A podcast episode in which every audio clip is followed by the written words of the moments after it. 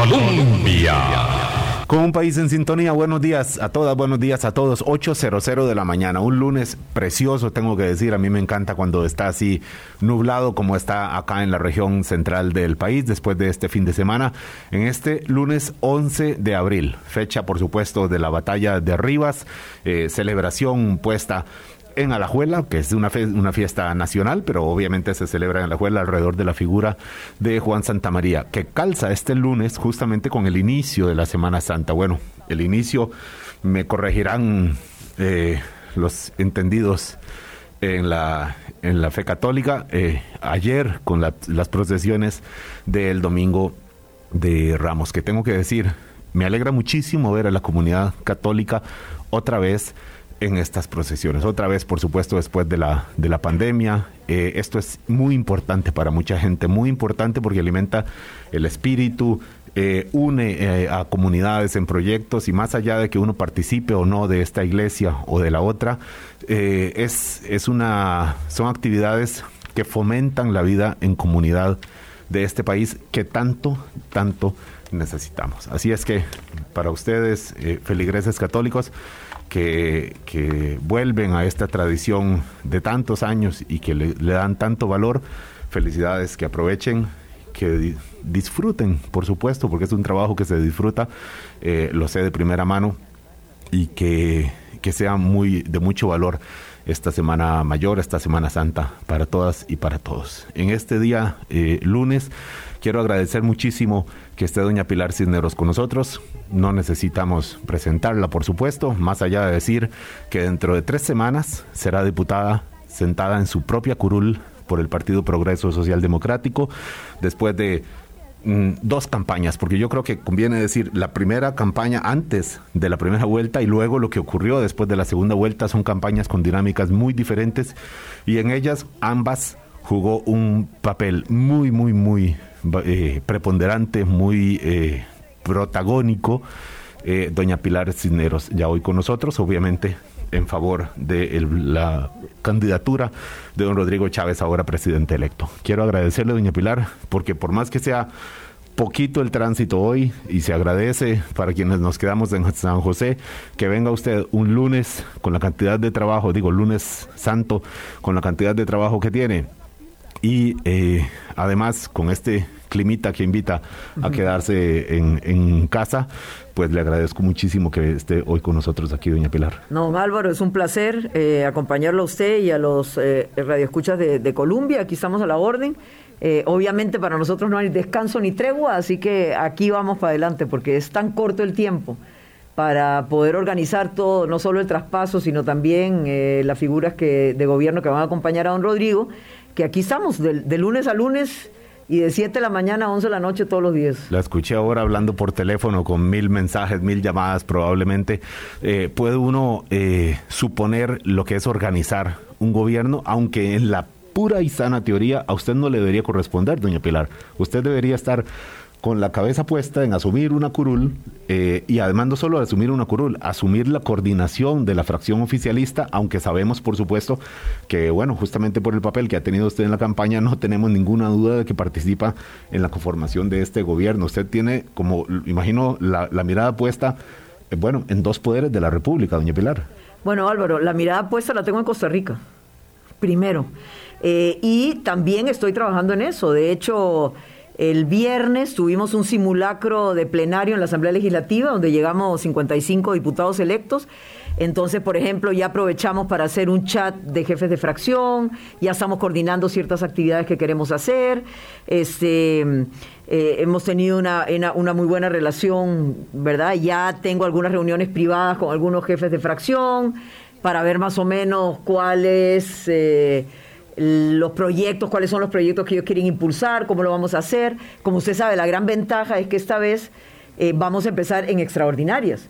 Entonces vamos a tener chance de impulsar una serie de proyectos pequeños y grandes eh, cuya, cuyo objetivo va a ser eh, reactivar la economía lo más rápido posible. Se refiere, doña Pilar, a tres meses de sesiones extraordinarias que corresponderán casi que como un guante con los 100 días estos que suelen ser muy simbólicos de la entrada de un nuevo gobierno y que usualmente los gobiernos cuando asumen se encuentran con que, con que la Asamblea Legislativa, casi siempre en manos de fracciones opositoras en las últimas décadas, pues discute lo que quiera no lo que el gobierno quiera. Esta vez sí será el gobierno el que diga, mire, háganme el favor y discuten este tema, este otro, este proyecto, uno, dos y tres. Y ustedes verán cómo lo negocian y cómo lo votan y cómo lo tramitan. Pero de que los temas son estos, estos están, están, está clarísimo y esto fue una reforma que hicieron los actuales diputados. Doña Pilar Cisneros le decía, dentro de tres semanas usted asumirá su curul y en este ensayo que vimos eh, del día viernes, estaba don Rodrigo Arias a la cabeza. No puedo dejar de preguntarle algo que yo te, se lo digo, tengo una curiosidad desde el inicio de la campaña. Yo decía, vamos a tener a doña Pilar Cisneros y a don Rodrigo Arias sentados en la, en, su, en la curul, sí o sí, decía yo.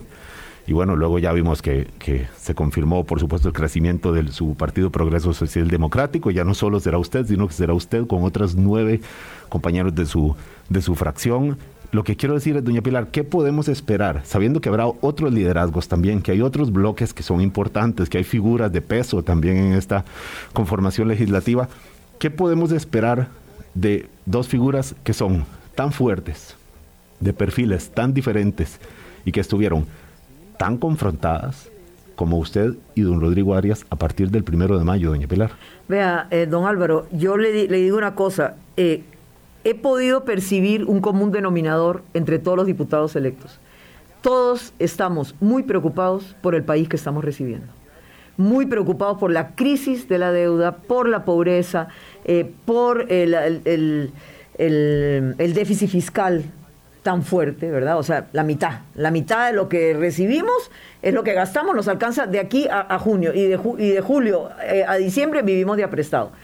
Entonces, yo creo, Álvaro, o quiero creer, que ese va a ser el común denominador que nos va a impulsar a tratar de conciliar eh, todas las fracciones, las diferentes ideologías y todo. Vea, eh, don Rodrigo Arias, es que estábamos ahí porque somos los más viejitos, ¿verdad?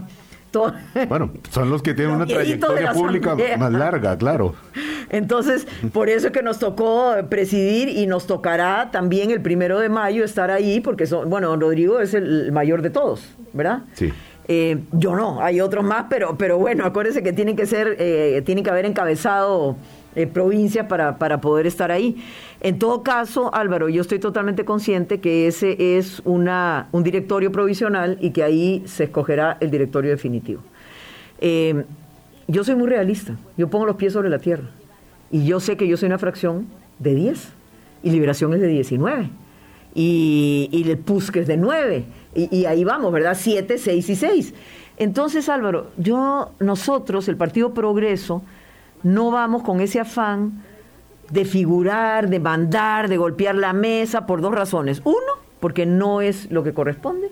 Y dos, porque no tenemos la fuerza para hacerlo. Entonces yo creo que vamos a tener que actuar inteligentemente. Vamos a tener que, negociar y que conciliar porque el objetivo de nosotros, Álvaro, es sacar a este país adelante. Y bueno, Claro, pero doña Pilar, cuando eh, en eso, por supuesto, y, no, no, podría poner cuestionarle que, todos los diputados, y queremos creer que sí, que todos, todos, hasta los que todavía no conocemos públicamente, porque hay algunos cuyos nombres, por supuesto, eh, eh, nombres y, y, vida está por conocerse conforme empiecen las gestiones legislativas del primero de mayo, pero quiero decirle que más allá del interés que tengan todos y de la preocupación y el compromiso y, sobre la situación del país, son maneras, doña Pilar. Eh, a ver, eh, habrá quien cuando, no sé, en una familia, cuando vean que se está incendiando la casa, algunos dicen, corramos, salvémonos todos, y otros dicen, no, eh, mm, tratemos de apagar para salvar la mitad de la casa. Digo, lo que quiero decir, en esta situación crítica que tiene el país, la forma en que se ve y las y las y, y, el estilo de acción política ahí sí entran y muchas veces ahí es donde se traba todo porque al final todos decimos queremos trabajar por el bien del país y queremos creerle a las fracciones, a, los, a ustedes los políticos, que así es. Pero el problema es cuando digan, no, el cómo, ¿verdad? Que ha sido un, tema durante toda la campaña, el cómo. Por ejemplo, en este, y, le pongo un ejemplo nomás, la situación fiscal. Es comprometedora, está un poquitín mejor de como estaba hace unos meses, pero la presión de la deuda y el crecimiento de los intereses es enorme para este año. Y frente a ello, tenemos la realidad de la población diciéndole, eh, bueno, el, combustible está más caro que nunca, hay una propuesta para bajar 100 colones. Don Rodrigo Chávez, que ya ha sido ministro de Hacienda, fue, lo fue en este gobierno, dijo, hey, por favor, no me recorten el, el impuesto, no me creen un problema más, pero entendería que usted, que estará y que tendrá esa potestad legislativa y que es diferente del gobierno, por más que sea del propio oficialismo, podría tener otra consideración y podría decir, bueno, tal vez si conviene, por la situación de los hogares, bajarle 100 colones al impuesto del combustible. ¿No sería ese un caso? No, don Álvaro. Eh, don Rodrigo Chávez lo ha dicho muy claro. Si lo quieren bajar, bájenlo. Pero díganme cómo compenso los 270 mil millones de colones que el hueco que va a quedar ahí.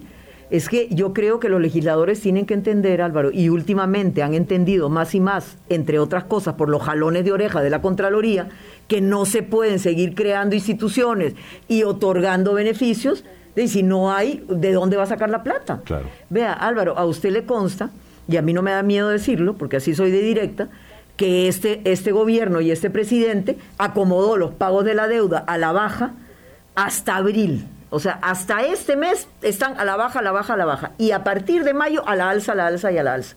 O sea que sabíamos que el presidente que quedara va a tener una presión todavía muchísimo mayor por sacar al país adelante.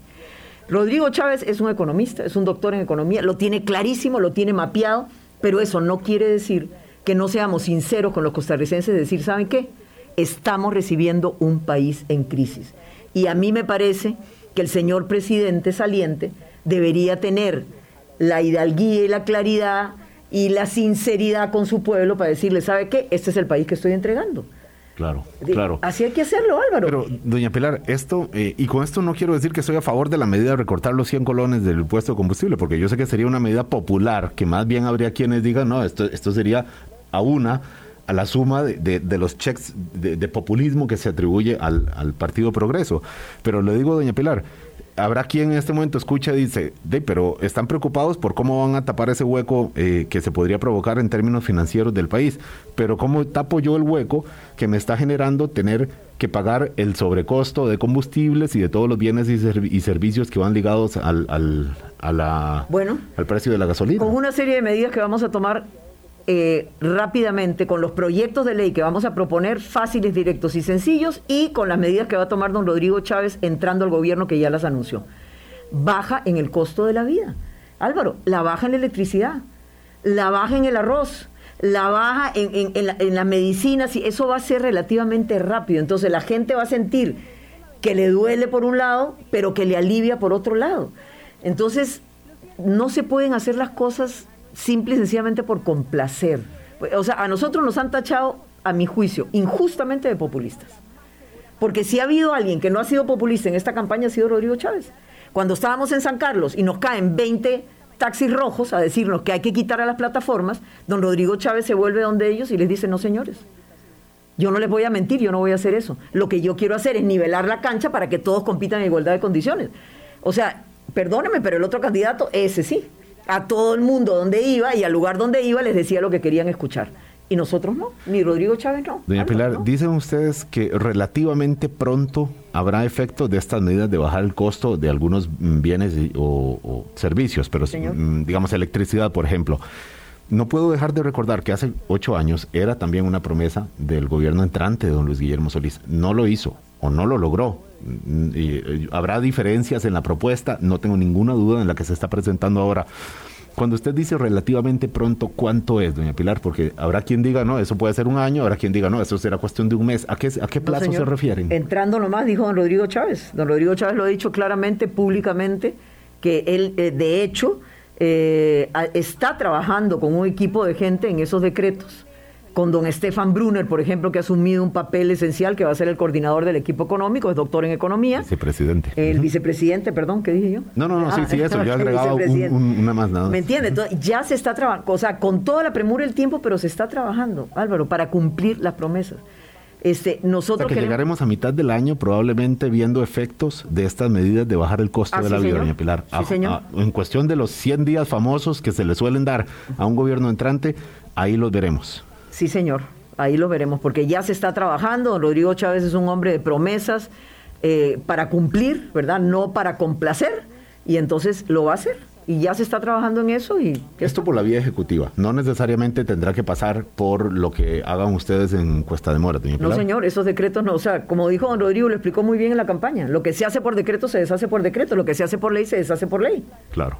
Y estos son hechos por decreto Doña Pilar decía usted del realismo de la conciencia de realismo que tiene eh, en el Partido Progreso Social Democrático que son solo 10 y decimos solo porque, bueno, alguien diría, bueno, pudieron haber sido menos, sí, pero 10 es, una, por supuesto, un grupo importante frente a Liberación, que tiene casi el doble.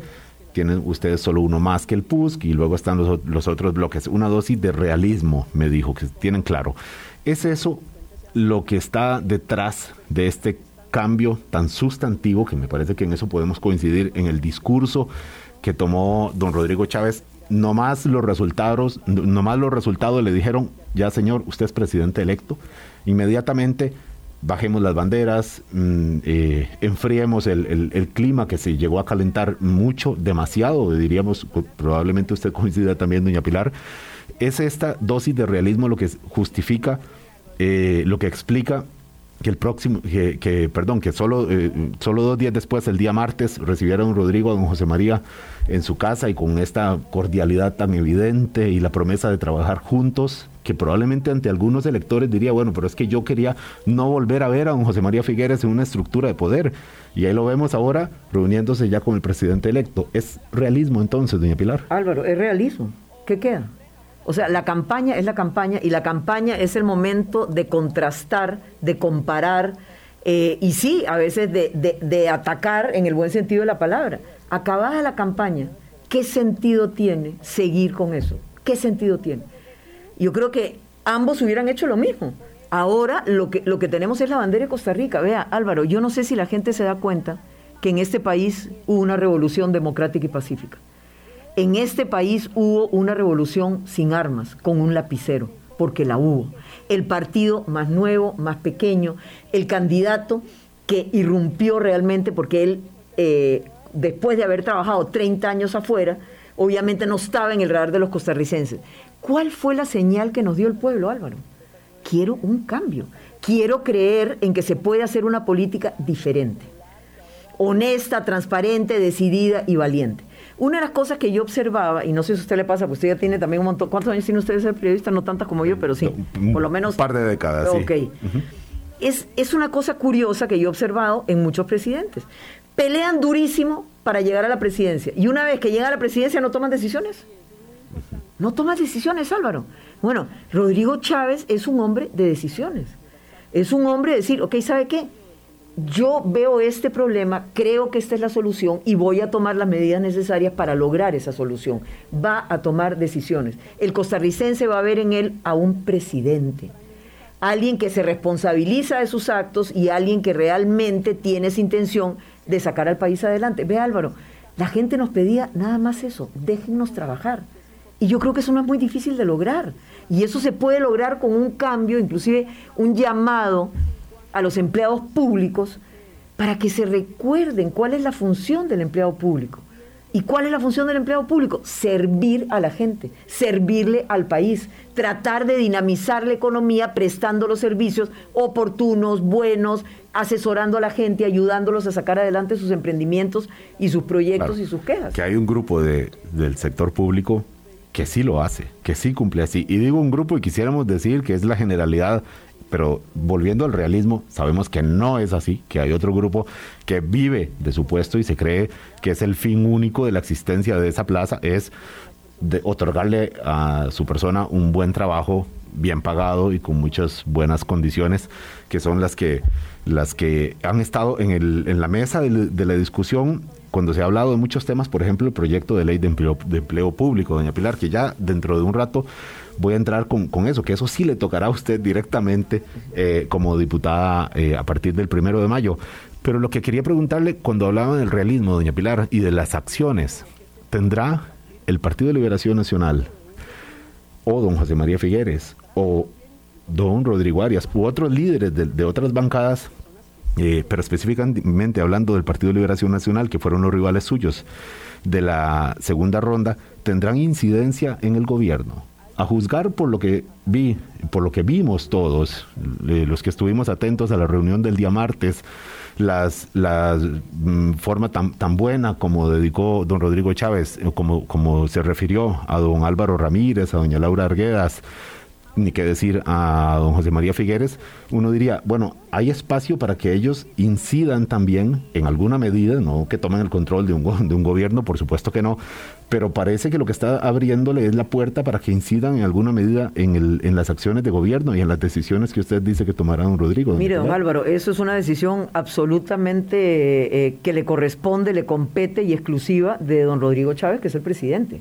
Yo jamás en la vida no podría ni siquiera ni responderle esa pregunta, ni insinuarle que sí o insinuarle que no. ¿Qué interpreta usted de lo que vio de la reunión? ¿Qué significa eso en términos de la acción que tendrá el gobierno a partir del 8 de mayo? ¿Sabe qué significa? Todos estamos en el mismo barco, todos somos costarricenses, al margen de las banderías políticas, Álvaro, eso es. O sea, ¿qué, ¿qué es lo que a todos nos conviene? Que al país le vaya bien. Claro. Claro. Que a eso es lo que al país le conviene. Ahora, ¿sabe qué es la maravilla? Que yo, eso sí, es una, es una cosa maravillosa que va a tener Rodrigo Chávez no va a tener que limitarse a ninguna bandería política, Álvaro.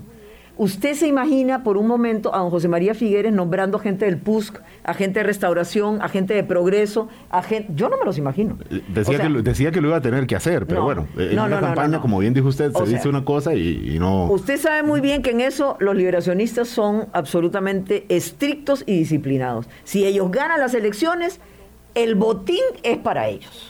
¿Verdad? Es para liberación. Es muy raro que un gobierno liberacionista se nombre a uno que no sea verde y blanco. Ok, esa es la maravilla que va a tener don Rodrigo Chávez. Va a poder escoger entre los mejores costarricenses, Álvaro. Es una manera diferente de gobernar, es una manera diferente de ver al país. Y es una manera de responder al llamado que hizo eh, el pueblo. Vea, Álvaro, nosotros gastamos menos de la tercera parte en publicidad de lo que gastó Liberación Nacional. Ciertamente. Ciertamente menos de la tercera parte, lo cual quiere decir que el político en general o la clase política o los partidos menosprecian la inteligencia de la gente. Bueno, en buena medida, doña Pilar, porque el trabajo de, reputación eh, y de conexión con el pueblo del partido suyo estaba hecho, eh, era capital suyo. Yo entrevisté a algunas personas que me decían, bueno, sí, yo voy a votar por don Rodrigo, bueno, no me parece mal, pero sobre todo por doña Pilar, y, voy a usar el concepto que decían, porque esa sí es una guerrera, decían así, con, con este eh, término, por supuesto, metafórico. Eh, y entonces, bueno, está claro, y ya sabemos que por eso apareció usted en las vallas de otras provincias, etcétera. Al final, usted está por la provincia de San José, donde cerca de 100 mil personas votaron por Partido Progreso Social Democrático para que fuera usted, eh, y dos ¿verdad? cuatro sacamos. Cuatro diputados por San José, es cierto.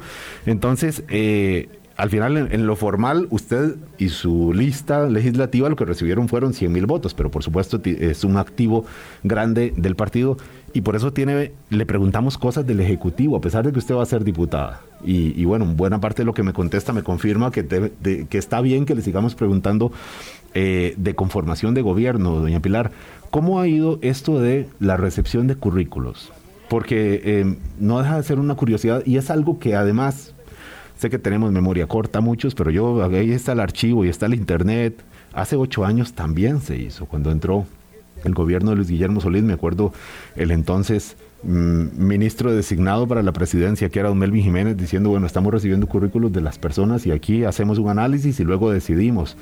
Digo, ya es algo que se intentó, diríamos, no funcionó porque fue un gabinete muy, muy accidentado. Además, y, al final eh, acabaron convocando mucha gente del sector de la academia en ese gobierno, con poca expertise política o poca paciencia para esta complicación de la negociación política.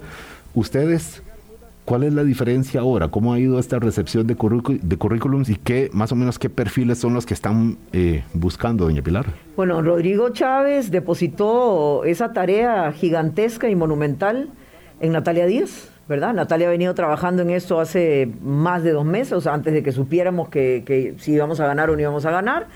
Pero hay una gran diferencia, Álvaro. Nosotros no queremos académicos. O sea, don Rodrigo Chávez lo ha dicho muy claro, es que tiene esa mentalidad, o sea, lo que queremos es gente conocedora de los, de los sectores. Que pueden ser académicos o no. Exacto. Así es. Exacto, o sea, pero claro, yo tal vez eh, uno puede imaginar por qué Luis Guillermo Solís se acercaba a ese sector académico, porque toda la vida fue de ahí, y eran sus, compañeros y sus conocidos y todo lo demás. Este, yo creo que don Rodrigo va a tener un estilo muy diferente de gobernar por metas, con objetivos, eh, gente que tenga esa capacidad gerencial. O sea, ¿por qué? Cuando digo capacidad gerencial, ¿a qué me refiero? Usted va a tener una responsabilidad y unas metas que cumplir. Y para poder cumplir con esas metas, usted tiene que tener esa capacidad de llegar a las metas que le están proponiendo, que le están ofreciendo. ¿Sabe qué, eh, Álvaro? Yo creo que en parte mucho, muchas de las fallas eh, que nosotros notamos ahora en el sector público es porque se aprueban presupuestos, ¿verdad? Y sí, para vivienda, pa, tanto, para aquí, tanto, para educación, tanto. Pero ¿cuándo ha escuchado usted las metas? Si yo lo nombro usted ministro de Educación, le digo que Álvaro, en este momento la situación está así, así, así, con las pruebas de bachillerato, con las pruebas PISA, de aquí a dos años yo quiero ver resultados y quiero ver esto y este y este resultado. Entonces, si yo le pongo a usted metas, usted verá qué medidas tiene que tomar para lograr esas metas. Y por lo que yo le he escuchado a don Rodrigo, esa es la manera como él quiere hacerlo. Pero como le digo, yo no quiero contestarle eso porque el gobierno es de don Rodrigo Chávez, de Stefan Brunner y de Mari Munive.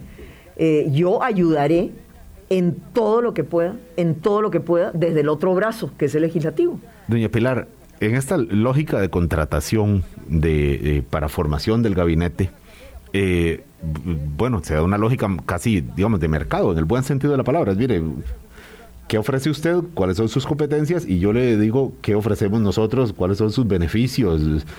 Claro, cuando le dice a un ministro que le van a pagar millón y medio de colones en este contexto, en donde probablemente muchos tendrán una trayectoria que le permitirán estar eh, en este momento recibiendo muchísimo más, más dinero o en, en, cargos en donde no tendrán porque es inevitable que tendrá un desgaste político y es meterse a la, a la bronca, usando la, la palabra que conocemos, eh, claro, es, es, poco. Cuando le dicen a usted, quiero traerme una, la, la, persona más preparada y decirle, mire, pero le voy a pagar un millón y medio de colones en este cargo de ministro, sabiendo que tiene que rendir cuentas, exponerse a demandas por un incumplimiento de poderes, a que les esté llamando los diputados de la nueva Asamblea Legislativa para, para comparecencias, etcétera, no deja de ser un sacrificio para cualquiera que quiera asumir cargos, sobre todo en este primer nivel de, de, ministros, doña Pilar. Álvaro, ¿por qué no le ponemos un precio al honor de poder mejorar y cambiar este país? Eso es un honor.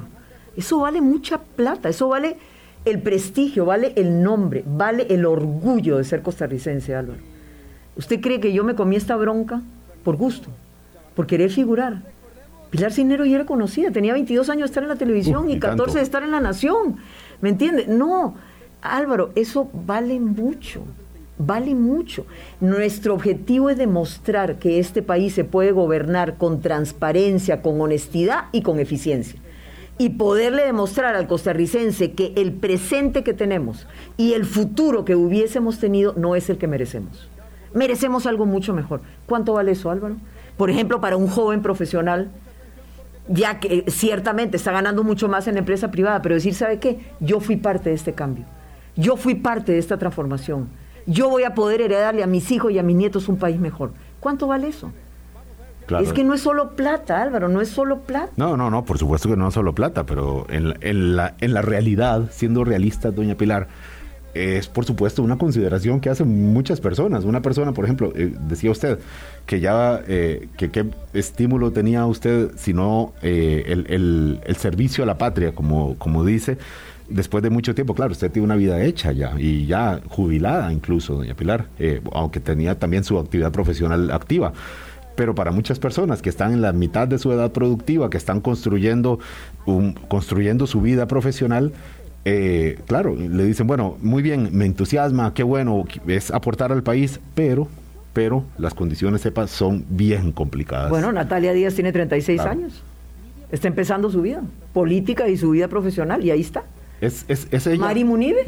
Mari Munive, nuestra vicepresidenta, ya con una vida hecha, trabajando en la caja, una mujer súper ejecutiva, con dos hijas pequeñas en colegio Y eh, son ellos, don Estefan, doña Mari y don, doña Natalia, de alguna forma un, un, perfil de lo que están buscando. O sea, uno puede decir que ellos más o menos representan, que son las, las caras que conocemos ahora del próximo gobierno, además de la de don Rodrigo, por supuesto, ellos representan es eh, lo que será, acabará siendo cuando se forme ya el, gobierno de, del gobierno 2022-2026. Yo creo que lo representan muy bien, gente que quiere hacer país, gente que se empuncha, gente que, que tiene esa visión país, gente que está dispuesta a dejar la comodidad de su puesto, de su salario, de todas sus conexiones ya, para decir, ¿sabe qué? Vamos a hacer un mejor país. ¿Y cómo los conseguimos? ¿Por currículum? ¿Cómo los consiguió don Rodrigo Chávez y cómo los escogió? ¿Por currículo? ¿Cuántos ha recibido, doña Pilar? Bueno, doña Natalia Díaz no fue por currículo. debería invitar a Natalia, debería invitar a Natalia a su programa porque, porque Natalia es la que tiene toda esa información. Yo le digo que a mis redes, por ejemplo, o a mi correo y a mi WhatsApp yo recibo un montón y lo que hago es copy, paste, copy, paste, copy, paste para mandárselas a Natalia. O sea, ni las miro. Y yo le digo a la gente, ¿sabe qué? Pilar Cisneros... Ha habido una respuesta masiva, doña Pilar, de gente interesada en participar del nuevo gobierno. Y viera que unos currículos que yo digo, wow, wow, o sea gente que tiene un currículum lindísimo, que realmente tiene ganas, que sabe. O sea, yo creo una cosa, Álvaro, aquí hay mucha gente buena, muy buena, que no ha tenido oportunidades. ¿Por qué? Porque no tenía colores. No era azul y, rojo, no era verde y blanco, no era amarillo y rojo. No, ¿por qué? ¿Por qué? O sea, si hay costarricenses valiosísimos, costarricenses que quieren, ¿qué importa el color de la bandera partidaria, Álvaro? ¿Qué importa? Y yo creo que eso don Rodrigo lo tiene clarísimo. Claro. A mí me parece maravilloso.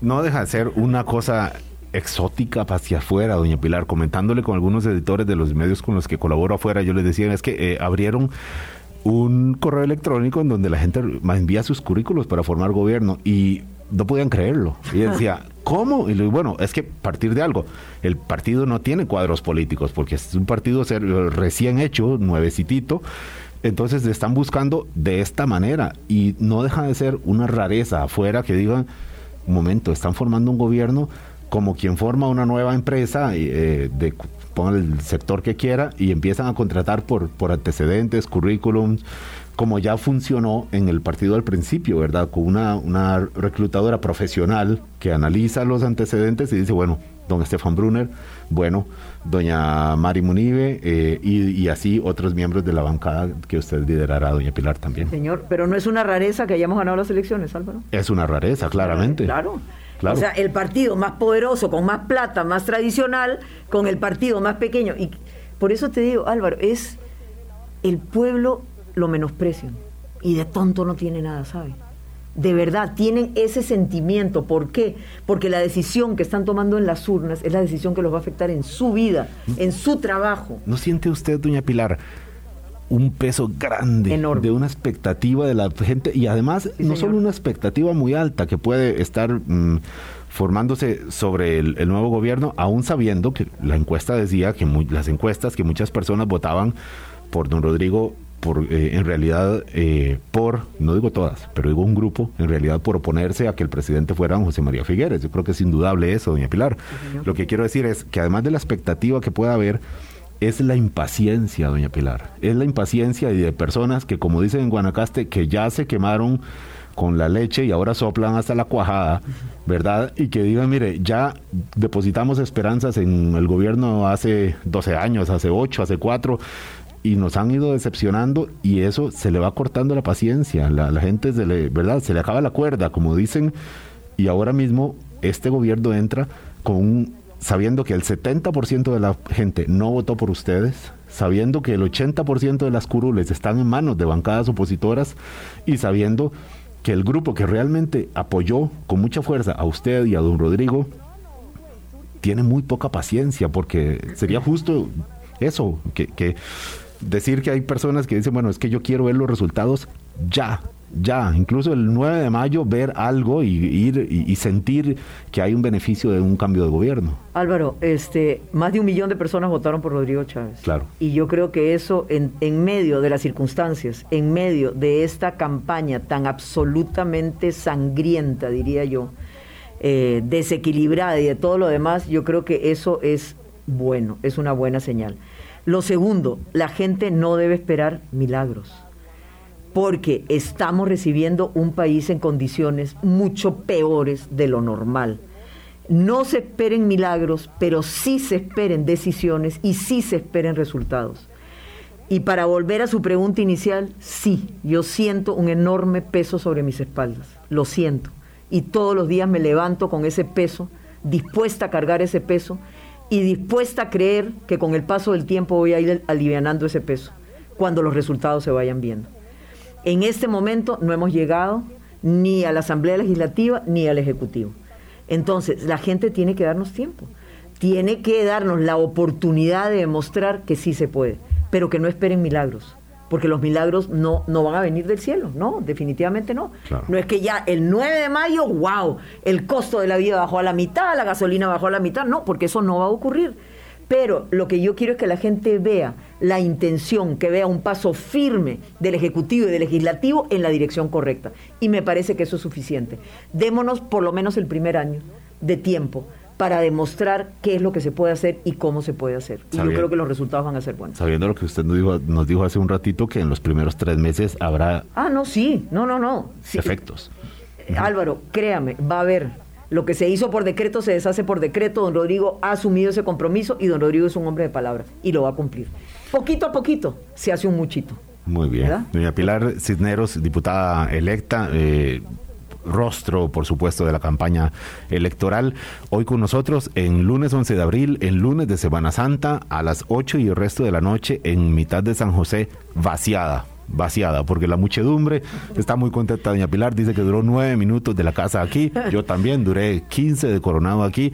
Es una maravilla. Las personas si quieren quedarse en la playa, si pueden, pues adelante. Que los que nos quedamos en San José estamos disfrutando las calles vacías, ciertamente. 8.36 de la mañana vamos a el primer corte, Daniel.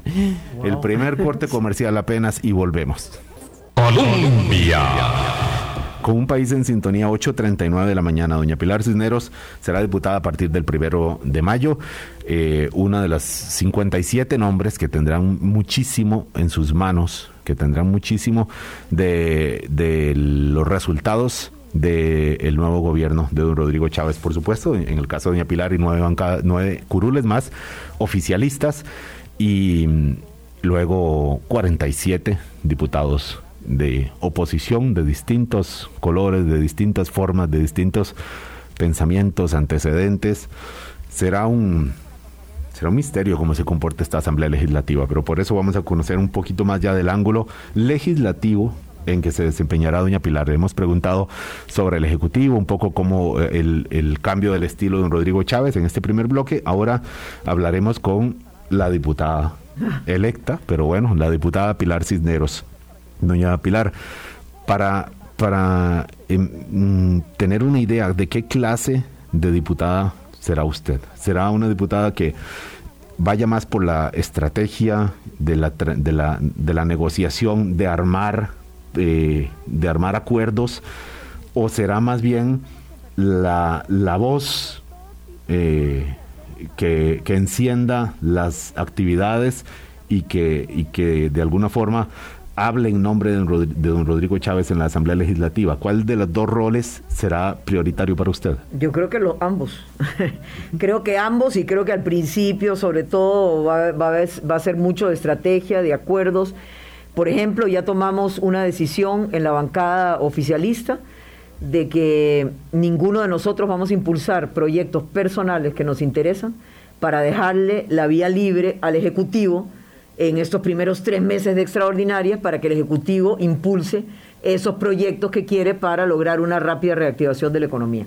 Entonces tomamos ese acuerdo, ¿verdad? Mesa limpia, campo abierto a lo que manden desde Zapote y tendrán ahí a 10 eh, operarios o 10 soldados, podríamos verlo así, de esas, de esas eh, iniciativas de ley que vengan del Zapote. Sí. Pilar, ¿cuáles? ¿Hay alguna que, eh, podamos conocer ya que diga, ok, con esto es, será la, avanzada legislativa del nuevo gobierno? Ok, hay, hay varias, digamos que, porque estamos haciendo un estudio eh, con Natalia Díaz también y nos estamos reuniendo con algunos diputados que están ahorita eh, en la Asamblea, diputados salientes, sobre proyectos interesantes, digamos, que están en la corriente, que se quieren rescatar. Pero no se olvide, Álvaro, que uno de los que vamos a tener que eh, o don Rodrigo, yo no, don Rodrigo va a tener que ver eh, con lupa el acuerdo con el Fondo Monetario Internacional. Claro. Ok, se va a querer seguir con la propuesta de este gobierno de más impuestos, impuestos a las casas de lujo, impuestos a la lotería, etcétera, etcétera, que es lo que está ahorita en la mesa del Fondo Monetario Internacional, o se van a sacar ciertas cosas y se van a proponer nuevas cosas que el fondo puede aceptar para que siga el, el convenio en curso. ¿Cuáles serían esas, doña Pilar? Eh, porque eh, don Rodrigo Chávez anunció la posibilidad de, de, cambiar el acuerdo, decía, hacia arriba, o sea, mejorarlo, hacerlo más ambicioso. Sí. Pero, al mismo tiempo, sin nuevos impuestos.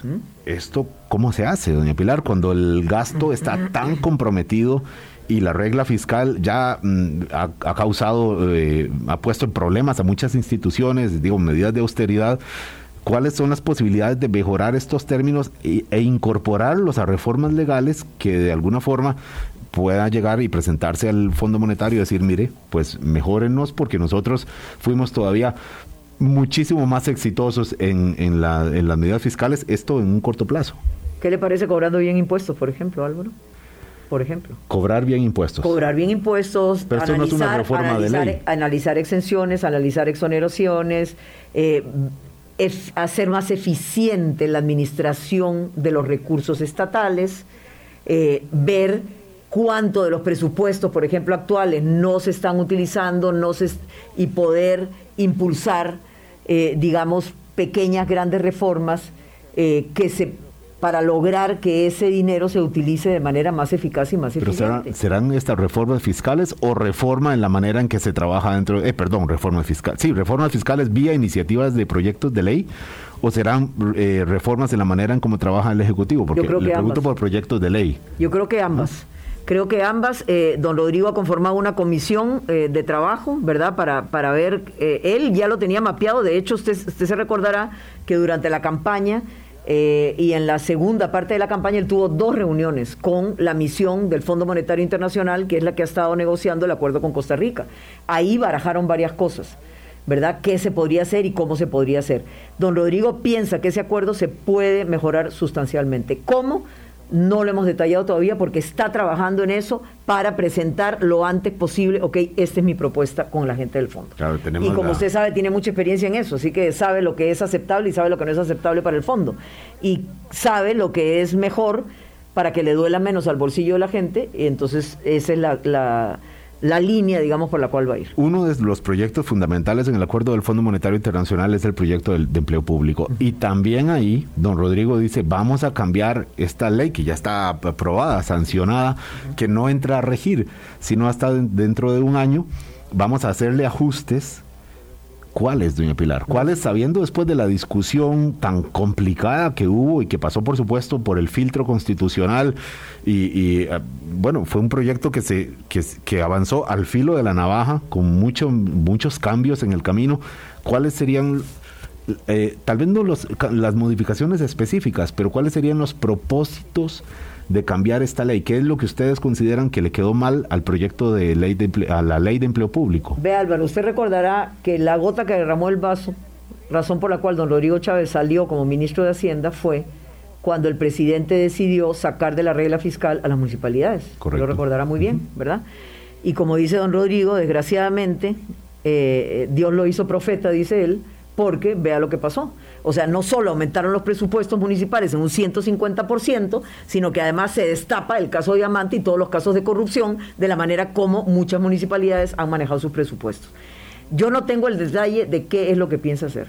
Lo que lo he escuchado decir es, esa ley entró relativamente bien configurada, con un propósito específico, con un cálculo de cuánto iba a ser el ahorro que iba a tener la hacienda pública si se aplicaba eso, y qué pasó en la corriente legislativa, empezaron a meterle mano, a sacar cosas, a meter cosas, y ahora quedó, como dice él, un cascarón de, de- proyecto. Entonces, él está trabajando con una, una comisión analizando los cambios que se le hicieron y los cambios que se le pueden hacer para mejorar el proyecto de ley de empleo Pero público. sería- ¿Cuáles son en detalle? No lo sé. ¿Sería más duro para el, el funcionariado público o sería más laxo? Más bien, porque entendería que ahora haya decenas de miles de personas que trabajan en el Estado que diga, hey, esta ley me toca, eh, pero mm, bueno, el nuevo gobierno dice que la va a cambiar y puede haber alguna expectativa de que sea un poco más holgada para, para según qué categorías, según qué instituciones, o más bien más, más dura en términos de austeridad eh, financiera también. Ahí la respuesta es déjeme llegar. Déjeme Falta. llegar, déjeme conocer, déjeme saber, déjeme estudiar, eh, déjeme ver cuál es el criterio de don Rodrigo y cuál es el criterio de la gente que, que está ayudando. Eh, el objetivo, Álvaro, siempre fue ordenar la contratación pública, ordenar los salarios y lograr que la hacienda pública tuviera un ahorro, porque no puede ser, como ya lo hemos hablado muchas veces y como se ha dicho, que un chofer en una institución gane 300 mil colones y un chofer en otra institución gane 2 millones y medio, haciendo exactamente el mismo trabajo. Igual que una secretaria, igual que un auditor, igual que un técnico. Eso no es insostenible. Es insostenible y de alguna manera hay que ordenarlo. Por ejemplo, ¿qué papel va a tener eh, el servicio civil? O sea, todo el mundo dice, ah, no, es que eso es del servicio civil. ¿Qué porcentaje de los empleados públicos están bajo la férula del servicio civil? El mínimo, Álvaro, el mínimo, la gente no lo sabe. Yo creo que no, es ni el 30%, el 70% está fuera del servicio civil. Y por eso es que se han creado esas enormes inequidades. Entonces, vamos a tener que ver cómo se hace para realmente lograr el objetivo. ¿Cuál es el objetivo final y primordial? Que haya equidad en el contrato público, que la gente sepa cuáles son las reglas del juego, cuál es el salario y que a igual responsabilidad, igual salario, en teoría, en todas las instituciones públicas. Y dos, lograr eficiencia en la prestación de los servicios y eficiencia en la administración de los recursos.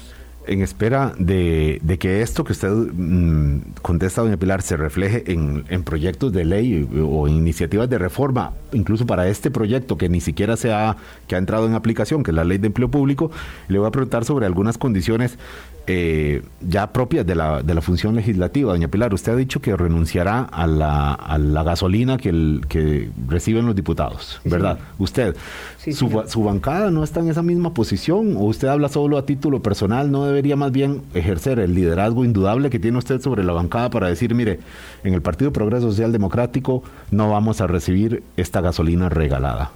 Mire Álvaro, si nosotros queremos trabajar bien en la bancada, hay que respetarnos unos a otros.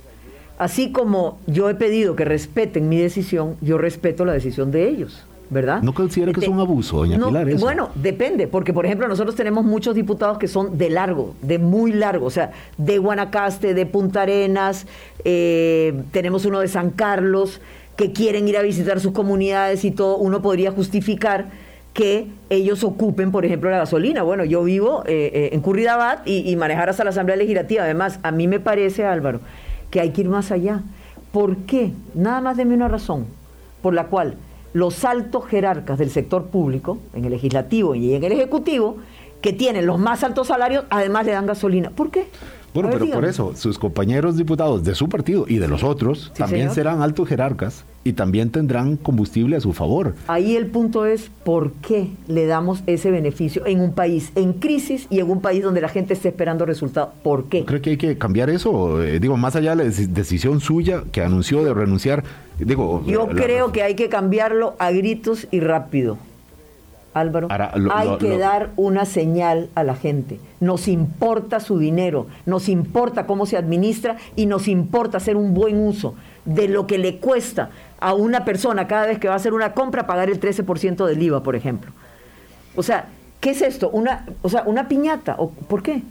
¿Cómo es posible, Álvaro? ¿Será un proyecto de ley suyo, doña Pilar? o- Ah, yo lo voy, lo voy a impulsar, sí, señor. ¿Sí? Sí, señor. Yo lo, yo lo quiero impulsar. eliminar, eliminar o hacerle cambios para que se incorporen al salario ¿Usted o se acuerda? No, señor. ¿Usted se acuerda por qué fue en, en esta Asamblea Legislativa hubo una iniciativa para quitarle la gasolina a los diputados? Sí. ¿Y usted se acuerda por qué cayó? Porque los diputados dijeron, ah, no, si nos los quitan a nosotros, entonces que se lo quiten también a los magistrados, y que se lo quiten a estos y que se lo quiten al otro. Y ahí fue donde se cayó el proyecto. Bueno, hay que dar una señal, Álvaro. Claro, las hay que dar una señal. O sea, no puede ser. ¿Por qué? Doña Pilar, la Dígame contra- una cosa, ¿a usted le pagan la gasolina para venir aquí? Me encantaría, Ah, bueno. me encantaría. Bueno, Eh, esos son lujos que el sector privado. ¿Usted conoce un pensionado de lujo en el sector privado, Álvaro? Eh, ¿Tú conoces no, un pensionado? No, y además los, pri- los, los- los pensionados de lujo también, doña Pilar, eh, no están muy orgullosos de serlo, ¿no? No es, no es en este momento una posición de la que se ufaren muchos, aunque se beneficien muchísimo, doña Pilar. Álvaro, debería darles vergüenza. la a mí me daría política- vergüenza, se lo pongo así. A mí me daría vergüenza tener una pensión de 10 y de 12 millones de colones para la cual yo no he cotizado, mientras que hay miles de costarricenses mayores que están luchando por una pensión de 80 mil pesos, Álvaro. Perdón. Ya ha habido iniciativas de ley en esta dirección que se han aprobado y se ha ido reduciendo esto poco a poco, doña Pilar. Digo, hasta donde los límites constitucionales y el respeto a los derechos adquiridos y a los formatos legales eh, ha permitido. U- ustedes van, van a avanzar en esta línea. Nosotros queremos todo. ¿Y qué significa eso? Yo he hablado con un montón de abogados constitucionalistas, Álvaro, un montón. Y los he mirado a los ojos y les he preguntado, dígame, ¿por qué si la Constitución dice habrá un solo régimen de pensiones administrado por la caja, explíqueme, porque yo no soy abogada y quiero entender cómo es que surgieron todos estos regímenes de privilegio? Ustedes van por- mirando y nadie me lo contesta. Van por la unificación del régimen de Sí, pensiones. señor. Vamos Yo sí. por el cumplimiento de lo que dice la Constitución, Álvaro. Si la Constitución dice eso, ¿cómo fue que surgió el régimen del Poder Judicial? ¿Cómo fue que inventaron el régimen para los exdiputados? ¿Cómo fue que inventaron el régimen de Hacienda? Perdón. ¿Es o no es la Constitución nuestra ley máxima? Con De máximo rango, salvo los tratados internacionales. ¿Eso no es? discusión enorme, doña Pilar, Bueno. cuyos detalles tendremos que ir conociendo Álvaro, poco. pero es me- una lucha que vale la pena dar. Por ¿Sabe supuesto. qué? Son casi mil millones de dólares al año. ¿Usted sabe lo que podría hacer un presidente con mil millones de dólares al año? La carretera de aquí a San Ramón vale 350, 400 millones. Ya la tiene. El hospital que quieren los, los, eh, la gente de San Ramón o la gente, yo no, no- hay un montón de, de hospitales, gente que está esperando hospitales y ahí está la plata. Doña Pilar, son las 8.54 de la mañana Qué y yo se nos no, fue. Yo hablo mucho. No, se nos fue muchísimo. eh, de verdad que eh, si yo fuera un poco abusado le diría venga la próxima semana por favor, pero entiendo Voy. de sus ocupaciones. vengo. Bueno, aquí públicamente vamos a buscar un espacio para hacer una parte 2 de la entrevista. Hay muchísimo que, más ver. Yo creo que Natalia Díaz le puede dar información. Bueno, doña Natalia Díaz, si está oyendo, ya le dijo doña Pilar, le conviene que venga acá para, para explicar ese, esta conformación de gobierno que está haciendo. Doña Pilar, le agradezco muchísimo, de verdad, que venga aquí a este programa. Será, le aseguro, no la última. Mm, periódicamente hay que ir conociendo a los nuevos diputados y sobre todo eh, voces que serán, por supuesto, protagónicas en este nuevo periodo legislativo. Doña Pilar, que tenga usted muy buen lunes, una semana productiva en esta Semana Santa, que, no estoy, que estoy seguro no parará de trabajar. Y gracias a los costarricenses que nos escucharon y tengan fe, tengan esperanza como la tengo yo y creo que los resultados se van a ver relativamente rápido y que van a ser buenos. Confiemos en que sí, doña Pilar. Muchas gracias a ustedes. Hasta mañana a las 8 de la mañana, doña Vilma Ibarra estará ya al fin con nosotros. Acompáñenos eh, mañana, martes y miércoles también en esta Semana Santa. Hasta luego. Hablando claro, hablando claro.